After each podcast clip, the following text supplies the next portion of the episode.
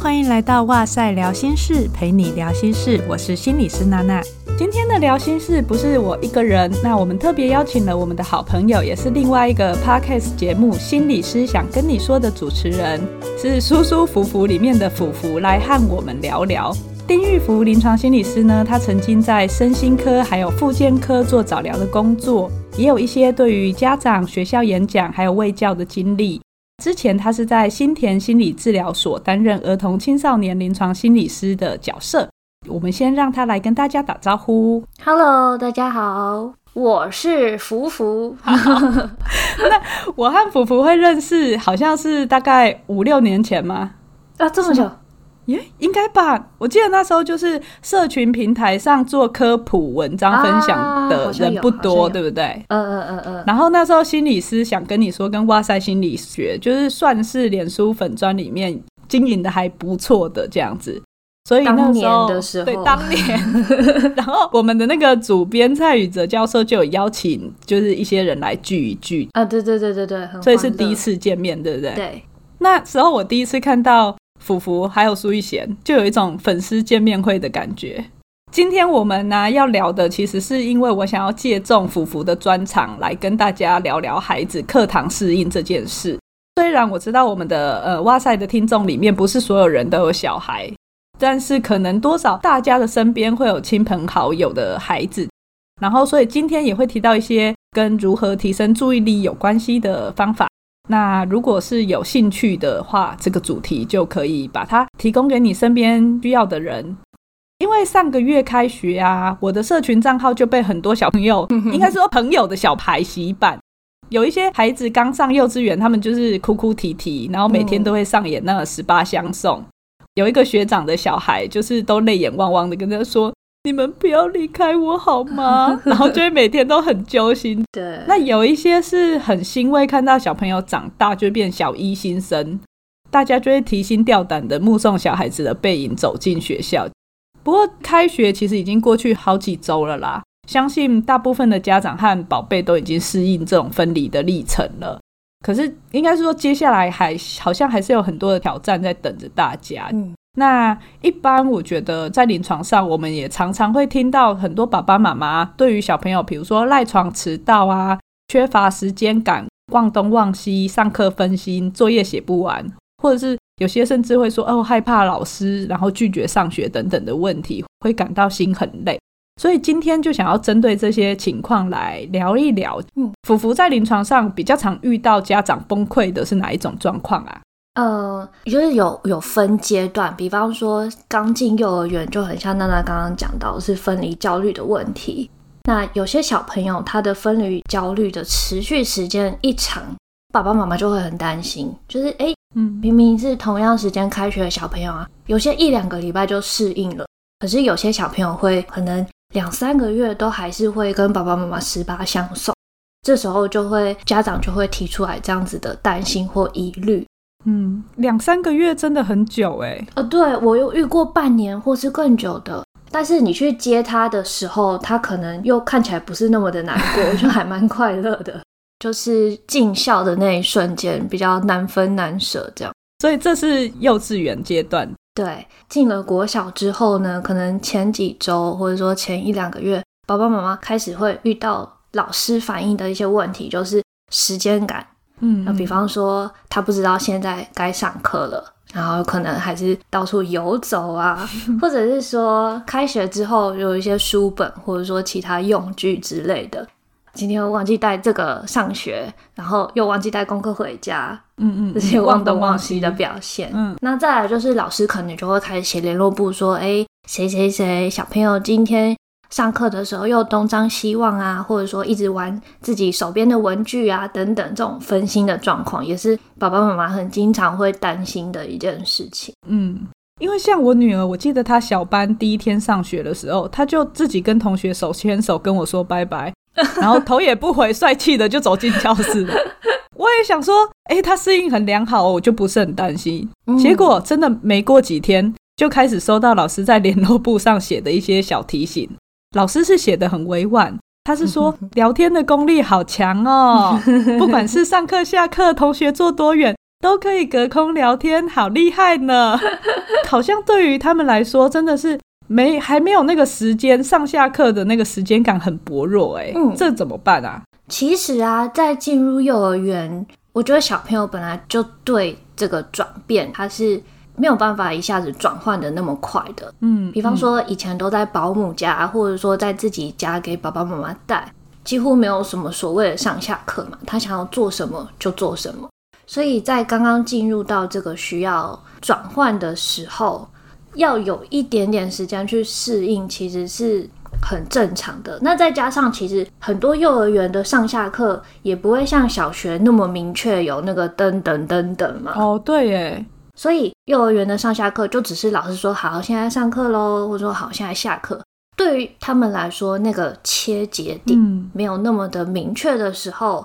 小朋友会容易搞混，我觉得也是很正常的一件事。嗯，嗯，那有什么可以训练时间感的方式吗？对小朋友的训练，你没有办法用讲的跟他说，那你明天开始上学要记得听老师说上课喽，因为你这样子事前讲，他到时候一玩嗨 一聊嗨，他一定会忘记的。嗯嗯嗯，对，所以我觉得最好的方式可能是由学校端这边老师做出一些些转变，比方说我们现在要上课了。那大家一起起立坐下，有一个转换的身体动作哦，有一个行为，对，让孩子知道现在要专心喽。哼哼哼哼，我记得他们老师好像都会喊什么 attention，然后他们就要说一二，对对对对对，然后大家就会一起很制约的，只要你讲 attention，他们就会一起一二，嗯，大家就会安静下来。啊，好可爱哦。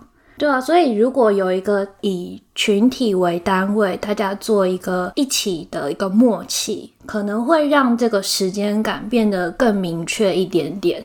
那回家之后，我觉得家长可以做的事，就是问一下，诶，你今天老师上下课的时候，你们有做哪些事情啊？那你有没有跟着做？做了之后，你有没有觉得自己好像变得比较专心一点点。哦、如果他说有的话，我们就给他一些鼓励。嗯、哼哼对，行为的处理，好像还是要在当下是比较好的。嗯，回家以后可能就是去增强他一些上课比较好的表现的部分。嗯，没错没错。另外一个部分是啊，因为他们还很小的时候，其实看不懂时钟，所以慢慢的要建立时间感。嗯、我想到之前我好像都是。就是用我女儿已经知道的事情来让她建立那个时间的感觉，嗯，就是难免我们好像会给小朋友看一些影片嘛，所以如果他今天在车上，他问我说：“妈咪还有多久？”的时候，嗯，我就会跟他说，大概是一集佩佩猪的时间，所以他大概就会有那个时间长度的感觉，嗯嗯嗯，在他还不会数字或看时钟之前，只能让他有一个至少知道大概要多久的那个概念。那如果是对于幼儿园这个阶段的小朋友来说，像你刚刚讲的，还看不太懂时钟跟数字嘛，嗯，所以我们在就是做一些视觉的提示的时候，把每个时段该做的事情，像有顺序的这样子，用图片把它排列下来。比方说上学之后，然后可能体操的时间，大家一起看书或者听老师讲话，点心时间。就是这一系列的图，然后慢慢的排列下来，并不是说让小朋友知道具体的时间长度是多少，而是有那个时间序列的感觉，知道这件事结束之后，接下来会发生什么，然后他们也可以借此去自我提醒，去做好心情转换的一个准备。嗯嗯，然后久了，它那个结构大概就会形成了，对不对？对对对。好，所以这个是针对我们刚刚说，如果孩子比较缺乏时间感，然后要去适应这个上下课之间的这个分界的时候，或许可以利用的一些方法。那刚刚好像还有提到，就是接下来会进入所谓的忘东忘西或分心的部分。我觉得这个好像都跟注意力有关系耶。对。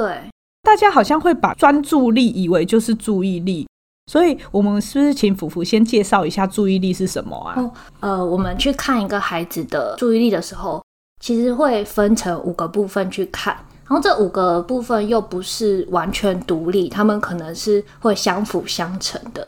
第一个叫做集中型的注意力，就是当我们一般在谈到注意力的时候，大概都会是以为这个。你直接对某个东西的注意力，比方说我要开始读书了，嗯，所以我的注意力是摆在这本书还有它的文字里面。第二种注意力叫做持续型注意力，也就是你把刚刚那个注意力维持跟重复的时间，我、哦、就可以专注多久？对对对，比方说我持续写功课，有些小朋友可以持续写二十分钟，有些小朋友可以写四十分钟，嗯。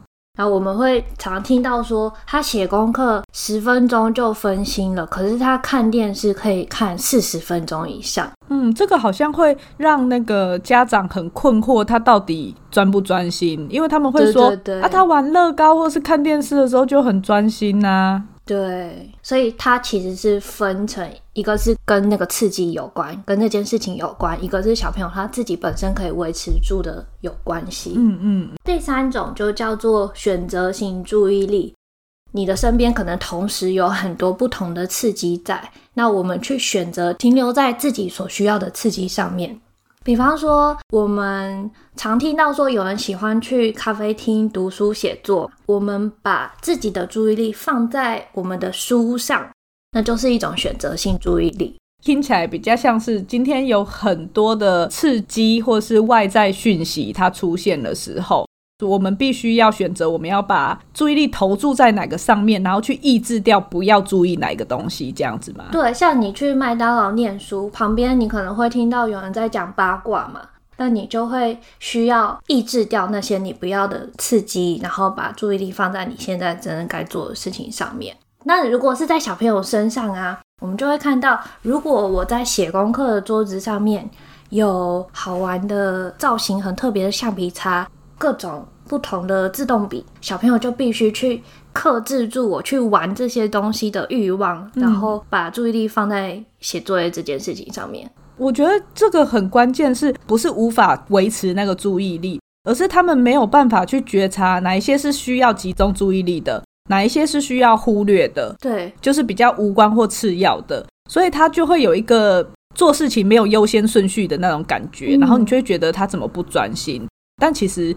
好像不是专注力的问题，而是他在选择性注意力上面有一些状况。嗯，没错，或者说其实也不一定是到有状况，而是你要想想看，就是对小朋友来说，那些东西都真的很有趣。然后你要在很专心的时候，一个很可爱的橡皮擦一直来跟你招手，说来玩我啊，来玩我啊。所以我觉得对于小朋友来说，要去克制那个去摸它的冲动，其实是还蛮耗费力气的耶。在临床上常常会说，如果小朋友写功课的时候，我们也会说，尽量用铅笔，不要用自动笔，就是因为他们好喜欢按那个自动笔，一直咔咔咔咔咔咔咔，好好玩哦。对，第四种我们要聊的是转换性注意力，就是说我们要在不同的刺激之间转换。刚刚的选择性说我要集中在一个嘛。可是，在转换性里面，我们可能同时有好几个目标，我们要 A B A B 这样子来来回回。比方说，我们在写文章，或者说在工作中要去做一些报告的时候，可能会要一边查资料，边开着资料的网页，跟一边是文件的内容，这样子来来回回的转换，就是一种转换型注意力。哦，所以，就像我，比如说，我一边要看访纲，又要一边听你说话做回应。这个有点像是转换型注意力，但是也很像我们等一下要说的第五种注意力，哦、叫做分散型注意力。分散型就是，哎，我同时要注意 A、B，一心多用。所以其实我们大人呢、啊，在工作中很常需要这种多工。那我们的科技环境其实也还蛮鼓励我们做这件事情的。嗯、但是多工会有一个陷阱啦，如果同时做的事情它的复杂度都偏高。或者是说差异很大的时候，那这两者之间恩者之间其实是很容易去混淆的，嗯，就会打架，对不对？会让你的效率下降。对对对，没错，要看它的呃同时多功能性质是什么。比方说，之前会收到听众的回馈，说他们喜欢在工作的时候听我们的节目。啊，对。那我们就会想说，哇，那他的工作性质会是什么？对啊，为什么可以上班的时候听？如果他他的工作是那种只要动手就好，比方说像画画啊、做手工、做家事，嗯，嗯，那这样子的话就还好。可是如果我是坐办公室，然后需要去处理文书、会计，或者是说其他需要花费很多专注力的任务的话，那就有可能会互相干扰。尤其是它有语言的抗争的效应在。如果你听觉输入的是中文，然后我今天要打字，那我可能就会把你讲的话直接打在报告上面。因为有的时候我们在阅读或者说在写文章的时候，虽然我们是动手跟动脑。但是因为这些文字，你会不自觉的在心里面去默念它嘛，所以有可能会互相干扰到。嗯，所以这种也是一种注意力上面的竞争。所以像是上面这五种啊，其实呃很多事情我们所使用的专注力都不是只有一种而已。当我们再去处理小朋友的注意力问题，或者说我们想要去评估的时候，我们会去看他的注意力困难，其中的哪一种是比较明显的。刚刚提的例子，其实我们大人也很自己会从做的事情上面感觉到。嗯嗯嗯，我觉得爸爸妈妈也可以去想想看，如果自己是在需要运用注意力的状态之下，怎么样的环境会让我们比较可以好好的使用我们专注力？那那这种环境可能也就是孩子所需要的。然后我们去同理一下小朋友，有的时候注意力卡卡的，这时候可能是遇到什么样的困难。我觉得去同理孩子会遇到的困难其实很重要耶，因为嗯，有时候好像会觉得说啊，这个这么简单，你有什么好做不来的？你不是应该要怎么样怎么样吗？可是如果今天爸爸妈妈自己在桌前面要看书，结果你旁边放着手机的时候，你自己也是会一直去滑一下脸书，看一下 Instagram，其实跟孩子是一样的。没错。那所以说到这个，我觉得有什么方法啊，是可以提升小朋友的注意力的？是在家里可以做的一些练习呀，或活动啊，还是我们爸爸妈妈跟小孩一起做，然后我们可以一起提升注意力的方式啊？其实注意力这件事情，它就是我觉得像是身体健康的一种向度。注意力它也是需要有足够的休息跟身体营养作为前提。所以现在有一些团体不是在提倡让孩子睡饱一点，晚一点上学没关系的运动。哦，对对对，因为研究真的是发现，小朋友如果可以晚晚个一点点上学，他睡得比较好的话，他上课专注力也会比较好。对，那事实上这件事情，我觉得他呃他的用意是在帮助孩子更能掌握他的注意力。嗯，当然前提是你晚上学了，你不能逼你的小朋友，那你就晚一点再睡觉。对，这其实就会抹杀了他的好意。那还有一个跟这个相对应的，就是规律的作息嘛。对，我们不希望小朋友今天功课少一点，所以我可以九点睡，但是隔天功课多了，就十一点才能睡觉，然后每天这样子不是很规律的作息时间。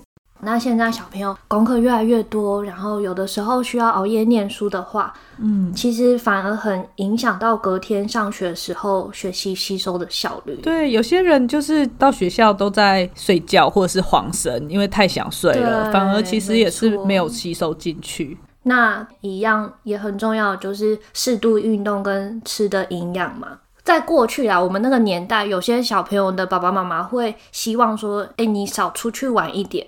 多在家里念书就好了，念书比较重要。对，那其实呃，对于在成长中的孩子来说，如果少了一些筋骨的运动的话，其实也会对呃身体发展或者说他的脑部发展是有影响的。嗯，我们其实临床上医生也会常常会跟家长会说，哎，可以让他们多从事一点运动，然后消耗他们精力。嗯，其实在家里反而会比较能够静得下来。嗯，没错没错，所以大家会一直放在说我要怎么样训练他，让他注意力变好。但是其实更重要的是生活作息规律、适度的运动跟吃的营养，这个是前面你要先帮他达到比较好的条件的时候，我们才来谈后面的训练这件事情。对，先把体质搞好，然后让他可以很健康的。好好的发展他所所需要的，对，因为专注力它其实是一种脑力的运用嘛。嗯嗯嗯。那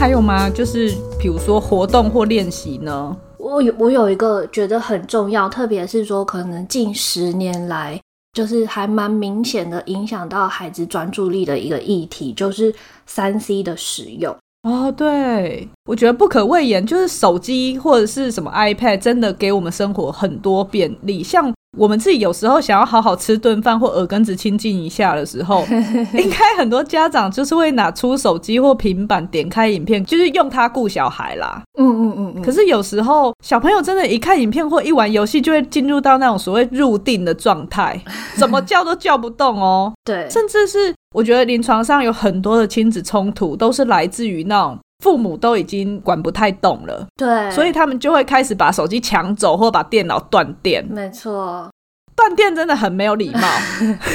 哎、欸，万一我正在打怪，你给我断电，我会被我的队友骂死，所以就会上演家庭革命。这个主题我觉得很重要，我们来谈这个好了。对，那我们都知道它是需要被管理的一件事嘛，所以我觉得可以来谈一谈的是，呃，在管制的时候有哪些美角可以去先意识到。第一个就是像娜娜刚刚讲的。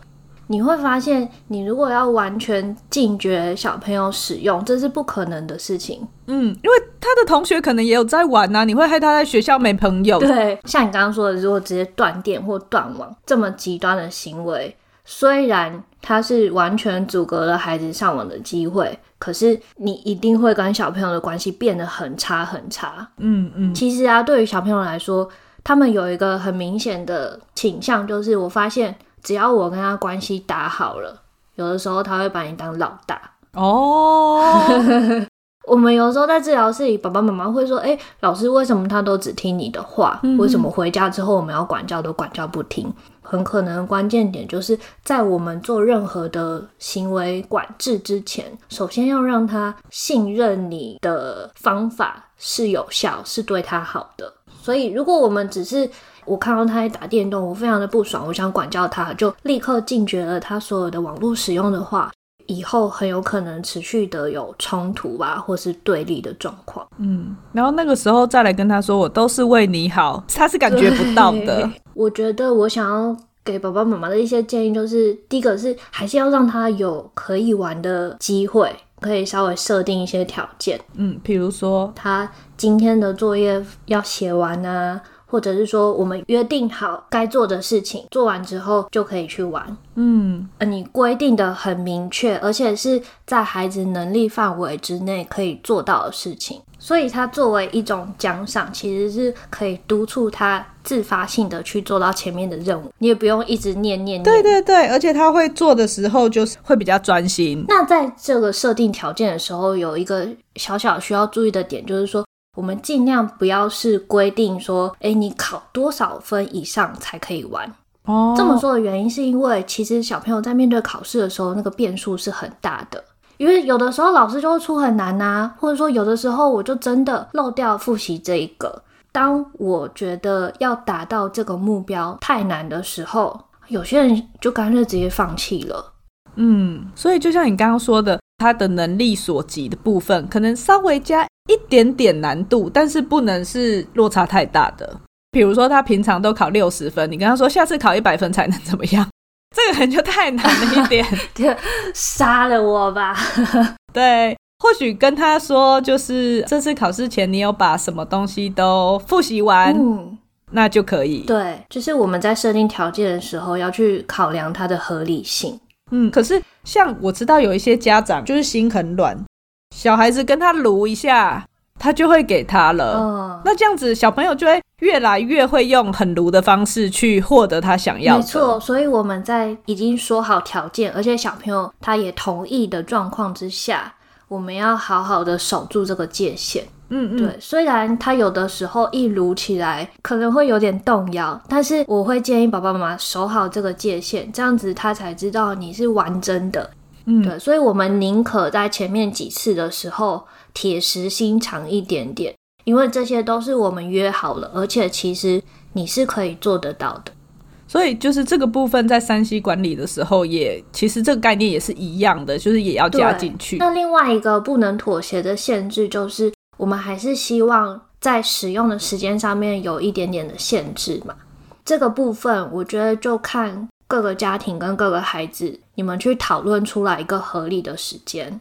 有些家长在考虑说，呃，限制小朋友的时间的时候，我可能都会以一个时间段为主。嗯，比方说，那我限制你只能玩二十分钟。但是有些游戏啊，它是那种团队的，然后它它没有办法去预测说一场是几分钟哦。对，比方说传说对决、吃鸡，嗯嗯嗯，这种的，它就是一个以关卡制的。嗯，好，所以如果你的孩子是喜欢这类型的游戏的话。我们可以把时间确切的几分钟换成是场数哦，那你今天可以玩两场，这样子我们可以确保说我们所达成的协议是确实可以进行的。我不会在你第三场打到一半就哎三十分钟立刻给我切掉。嗯嗯，根据孩子所使用手机的目的而去弹性的跟他讨论时间。诶，所以这边讲到要有这个弹性。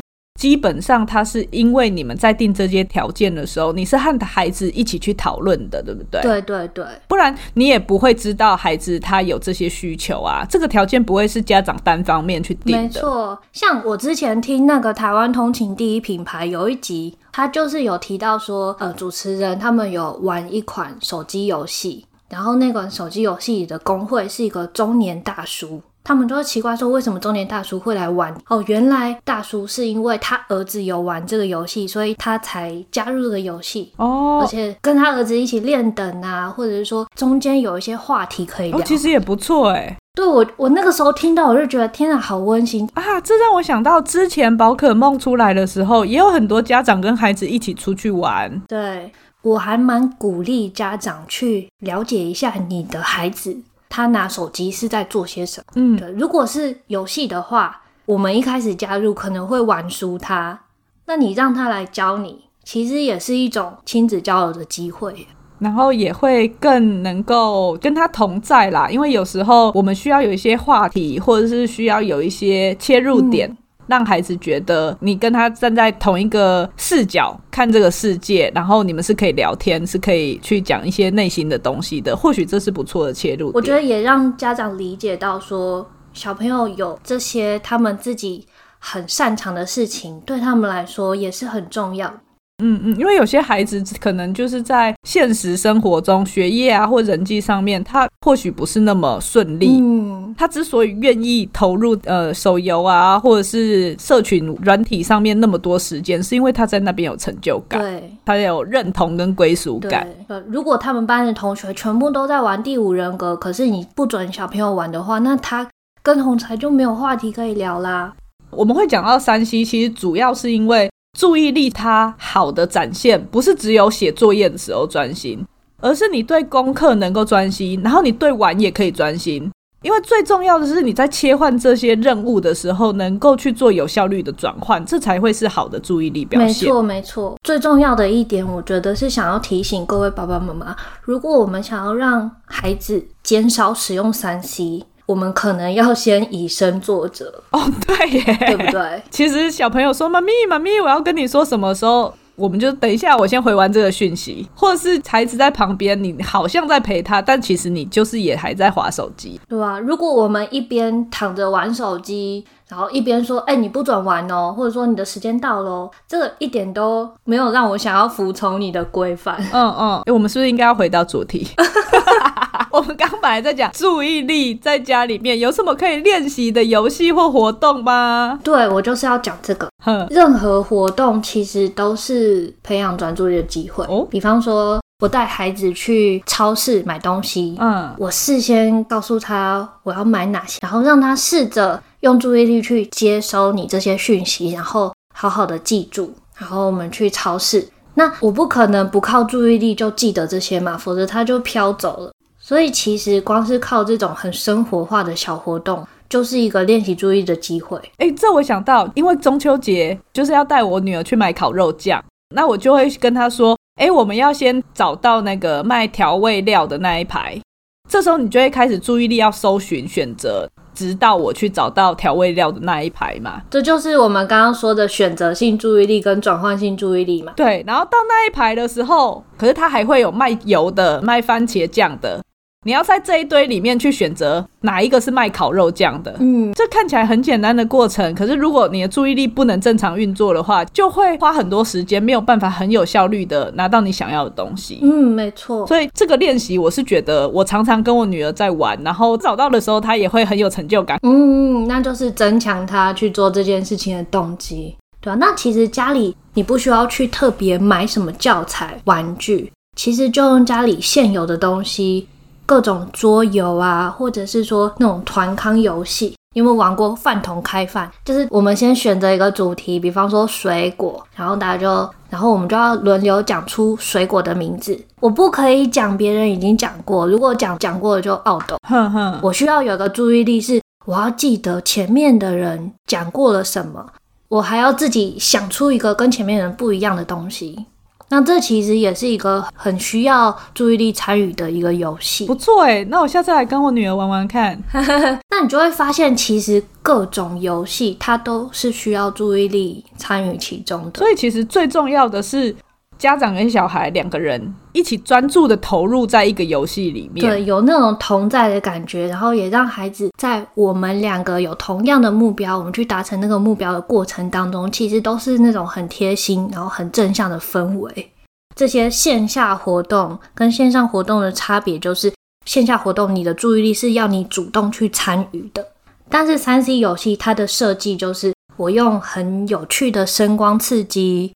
去吸引你的注意力，所以我们在玩游戏的时候，基本上如果是那种简单的游戏，我们不太需要主动的投入太多的注意力在里头，那就会比较少的练习机会，因为我们是被带动的那一方。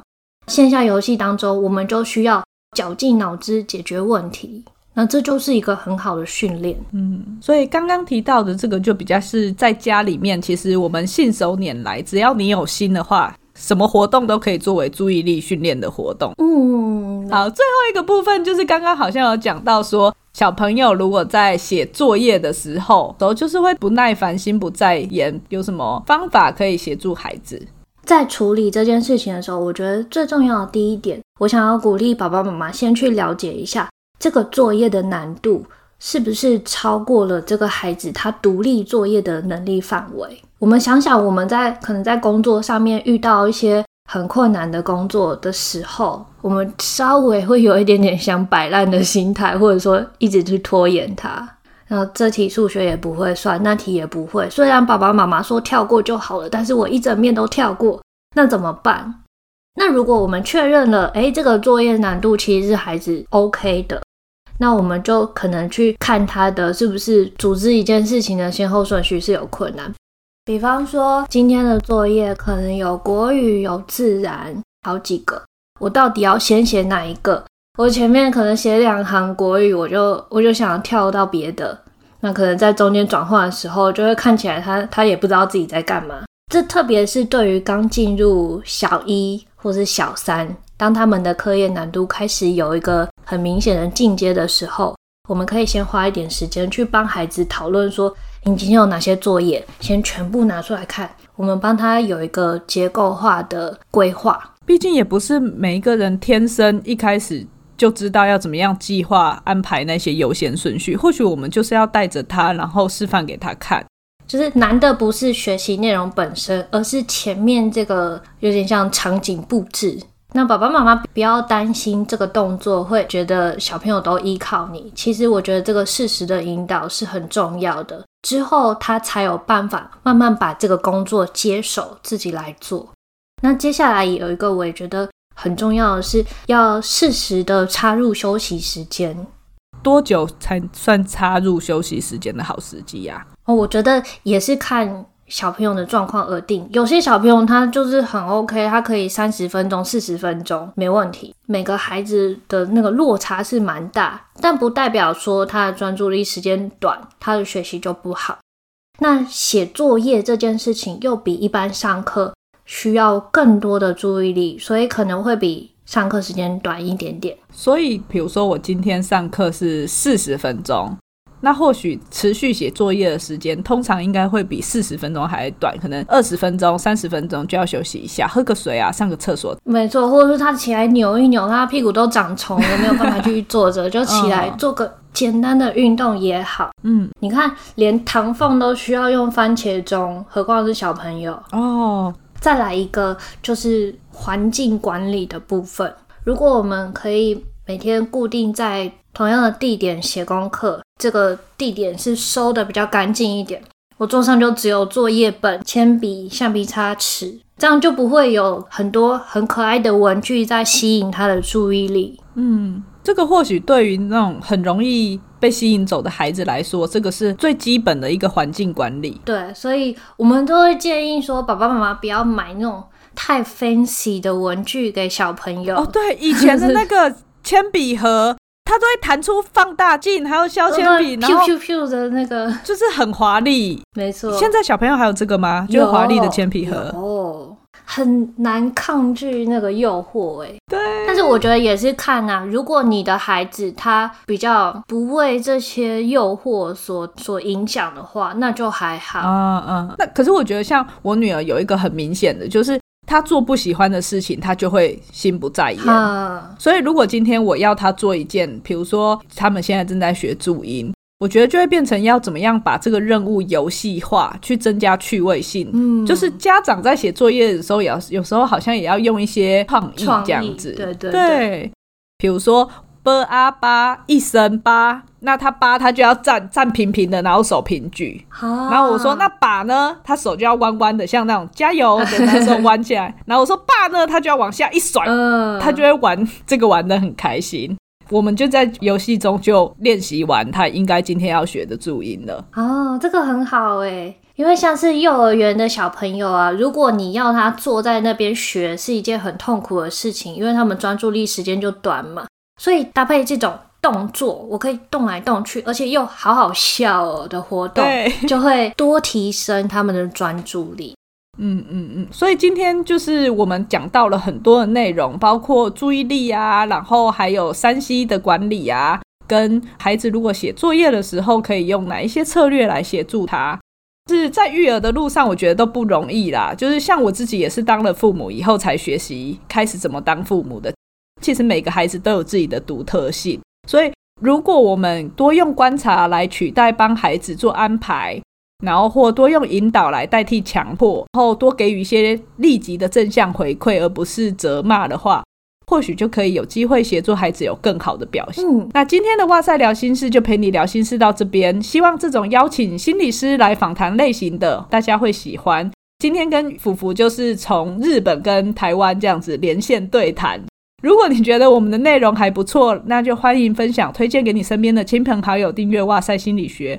如果有任何的想法或回馈的话，就欢迎到 IG 私讯或留言给我们，也记得给哇塞心理学五星的评价和吹捧哦。我们下次见喽，拜拜。